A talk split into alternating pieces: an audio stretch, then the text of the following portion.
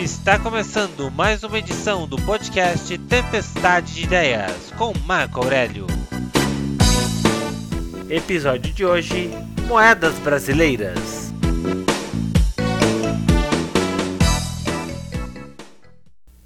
O Brasil é um país de dimensões continentais. Grandes também são os desafios encontrados pelos gestores públicos com relação à saúde, emprego, segurança pública e, principalmente, sobre a economia do país, já que ela é a mãe de todas as necessidades básicas de uma nação. A economia de um país pode sofrer com a desvalorização da moeda durante um período de inflação acima de um determinado patamar. No Brasil, o indicador da inflação é a taxa básica de juros, a chamada Selic, que hoje está na casa dos 12% ao ano.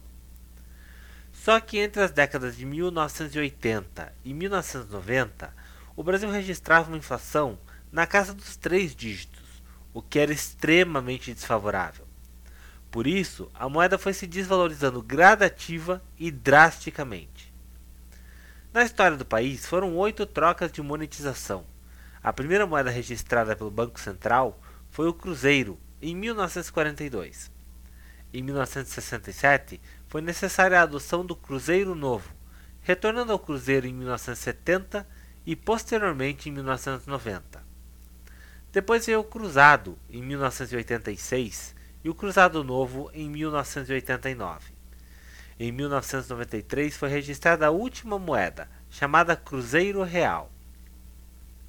No entanto, em 1994, o Brasil superaria a altíssima taxa de inflação e adotaria a moeda que desde então vem usando, o real.